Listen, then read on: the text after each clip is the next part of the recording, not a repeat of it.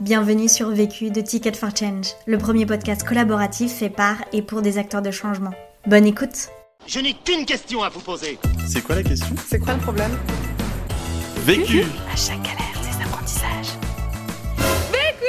Vécu, des retours d'expérience pour gagner du temps et de l'énergie.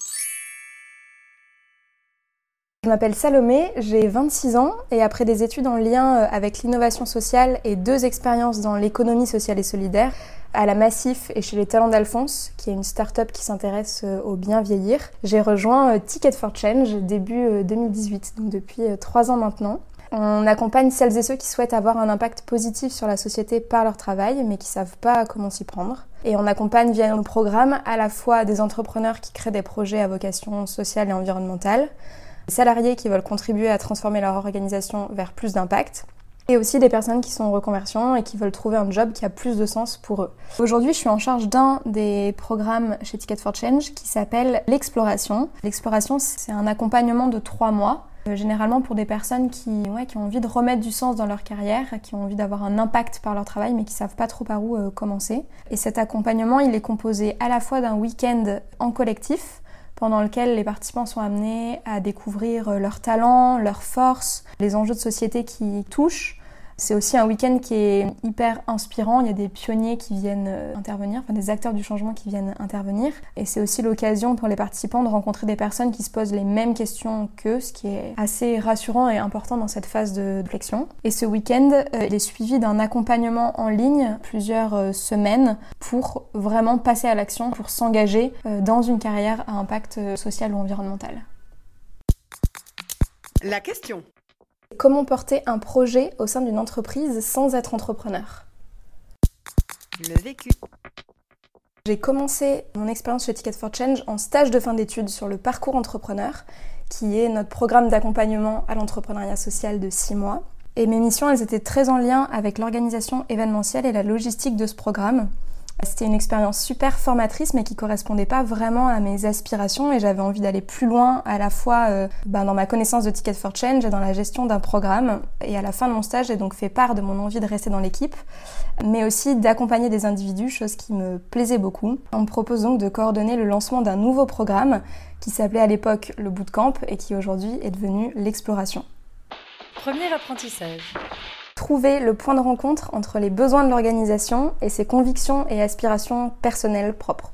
C'est super important d'essayer d'aligner ces deux, points-là, euh, ce dont l'entreprise a besoin et ce dont on a envie et quelles sont nos, envies d'évolution dans la structure. De mon côté, quand euh, le programme s'est lancé, la pédagogie, elle était plutôt prévue initialement pour des, des entrepreneurs. C'était censé être euh, la pédagogie du parcours entrepreneur, donc sur lequel j'avais travaillé, mais en condensé, le week-end euh, un peu partout en France. Et de mon côté, les réflexions que j'avais eues, c'était effectivement coordonner un programme dans sa globalité, accompagner des personnes et les sujets de changement d'échelle de Ticket for Change. Donc comment Ticket for Change euh, s'implante dans les territoires euh, en France. Et moi, j'avais bossé donc neuf mois sur les sujets entrepreneuriaux chez Ticket. Je connaissais bien l'entrepreneuriat social grâce euh, ben, à mes études, à mes précédentes expériences. Pour autant, je me sentais pas du tout euh, l'âme d'une entrepreneur, quoi. Je, enfin, pas au sens strict du terme. J'ai eu la chance de savoir assez tôt que je voulais évoluer dans l'innovation sociale, mais pour autant pas forcément lancer mon truc euh, à moi, quoi. J'avais un peu cette conviction sans mettre les mots que je mets dessus aujourd'hui, qu'on pouvait avoir un impact par son travail et avoir une carrière dans l'innovation sociale sans pour autant être un entrepreneur social. En parallèle, je voyais aussi beaucoup de mes amis d'école qui se posaient des questions sur, euh, sur le sens de leur boulot, est-ce que ça, leur plaisait vraiment ou pas. Euh, ça faisait un an qu'on travaillait dans la, dans la vie active, donc on, commençait à avoir un peu de recul sur le monde du travail et sur euh, ce qui nous plaisait ou non. Et moi, je prenais vachement de plaisir à discuter avec eux, à leur donner des, des pistes de réflexion, des articles à lire, des sites à visiter pour, pour creuser un peu ces, ces sujets-là. Et chez Ticket, euh, pendant ce temps-là, il y avait euh, la pédagogie qu'on appelle aujourd'hui pédagogie quête de sens qui commençait à avoir le jour. Euh, Mathieu Dardaillon, qui est un des fondateurs de Ticket, avait sorti son livre Activez vos talents, ils peuvent changer le monde. Et donc on parlait de plus en plus de, des contributeurs, des gens qui ne sont pas des entrepreneurs, qui sont des salariés dans des structures de l'innovation sociale. Et on se disait que c'était tout aussi important que les entrepreneurs. Et donc, il y avait besoin de programmes sur, ce, sur ces thématiques-là.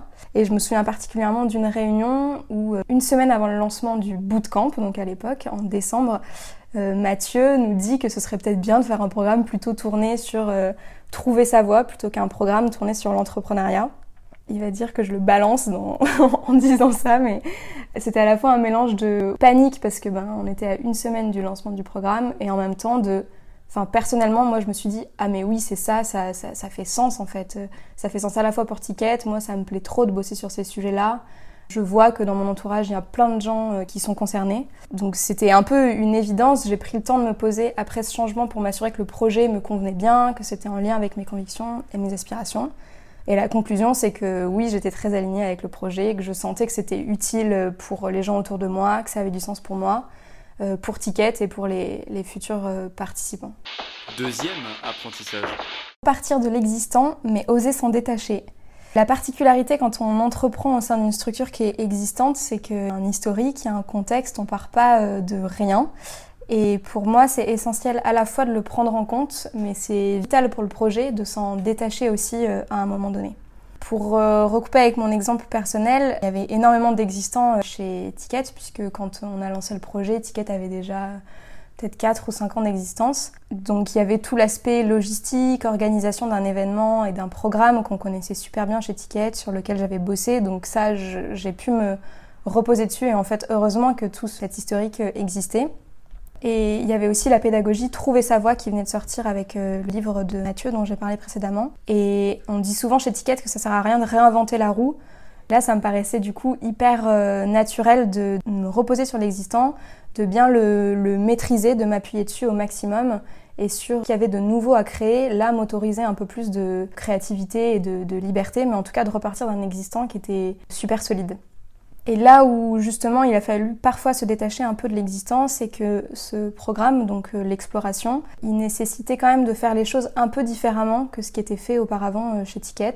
C'était la première fois qu'on faisait un programme euh, court et payant, donc c'est un programme de 48 heures et qui est payant pour les participants. Il fallait organiser des événements à un rythme élevé et surtout la grande nouveauté c'était que ce programme il n'allait pas être animé par les salariés de l'équipe Ticket for Change, mais par des formateurs qui sont des indépendants qu'on a formés à nos pédagogies, qui seraient du coup euh, rémunérés en animant euh, ce programme-là. Donc ça, c'était une grande nouveauté. Il a fallu forcément se détacher un peu de, ce qui existait pour, euh, pour que ça puisse voir le jour.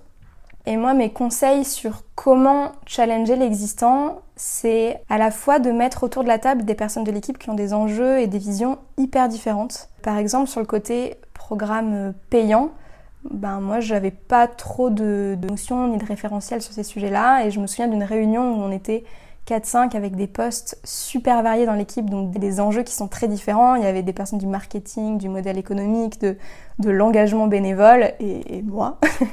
et du coup, les avis divergeaient et c'est là qu'on se dit que c'est hyper pertinent en fait de challenger euh, l'existant, de repartir d'une page blanche pour imaginer ensemble euh, un modèle qui convienne au mieux à la structure et aux différents euh, enjeux de la boîte. Le deuxième conseil que je donne là-dessus, c'est de connaître super bien les besoins de ses bénéficiaires, de sa cible en fait, et de les confronter à ce qui existe déjà. Est-ce que ça répond vraiment à leurs besoins, ce qui existe, et sinon, ben, le modifier en fait. Moi, de mon côté, j'avais essayé sur les premières explorations de prendre beaucoup de temps d'échange avec les participants, à la fois en réel, mais aussi de leur envoyer des questionnaires après les premiers tests pour adapter en permanence la pédagogie, la forme du programme suite euh, à leur retour et du coup de m'autoriser. Enfin, en fait, ça donne du crédit aussi à une modification que tu viens apporter à l'existant. Si c'est parce que tes bénéficiaires en ont besoin, ben, c'est que c'est forcément la, bonne décision. Et enfin, quand on a du mal à faire passer un message, qu'on souhaite quand même le faire passer en douceur, j'ai remarqué que ça marchait bien, c'est de faire de son côté et montrer ensuite. Par exemple, sur la partie euh, recrutement et formation des formateurs, on a un peu traîné, j'avais l'impression que l'équipe n'était pas très sûre de ce qu'on allait faire, du résultat que ça allait rendre et tout. Alors que moi j'avais plutôt l'intuition qu'on pouvait faire des premiers tests hyper légers, qui prenaient pas trop de temps. Et j'étais prête en fait à mettre les mains dans le cambouis, voilà, j'étais prête à me, lancer. Et du coup, au bout d'un moment, j'ai fait une, une, espèce de note d'intention hyper détaillée avec toutes les actions à faire, euh, un rétro-planning, les personnes mobilisées, quand, comment.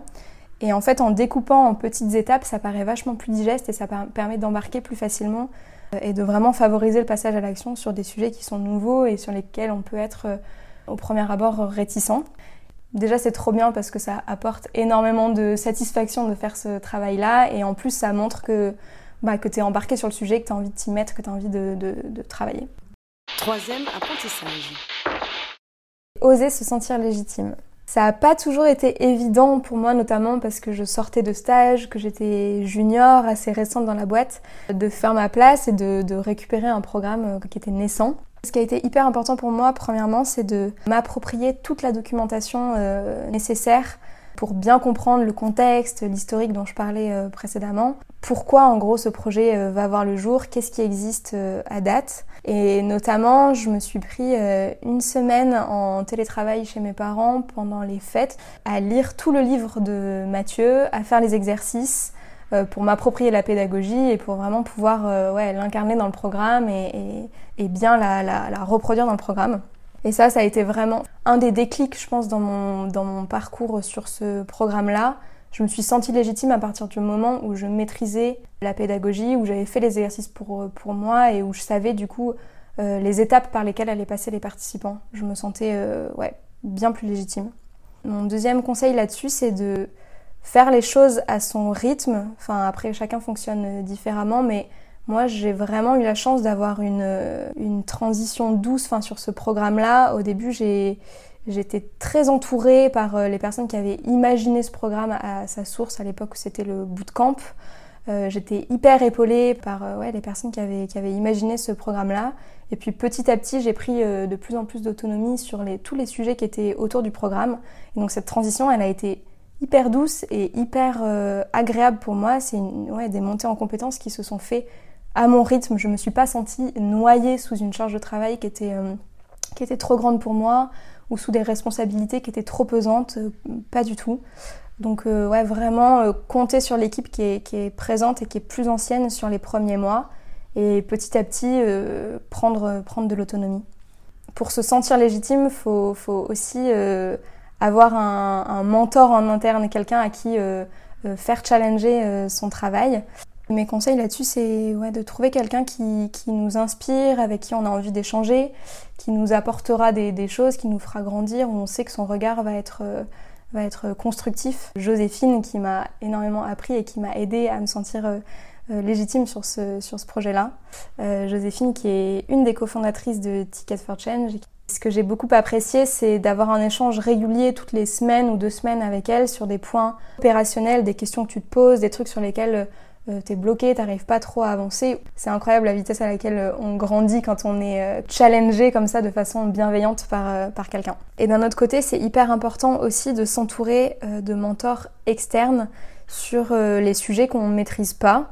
Quand on reprend, enfin quand on lance un projet, euh, il y a forcément des, étapes sur lesquelles on est moins bon, voire euh, pas du tout compétent, et c'est ok, faut pas s'auto-flageller là-dessus. Euh, ça a été le cas pour moi sur la partie formation des formateurs, quand on a dû recruter et former les formateurs qui allaient répliquer le programme en local.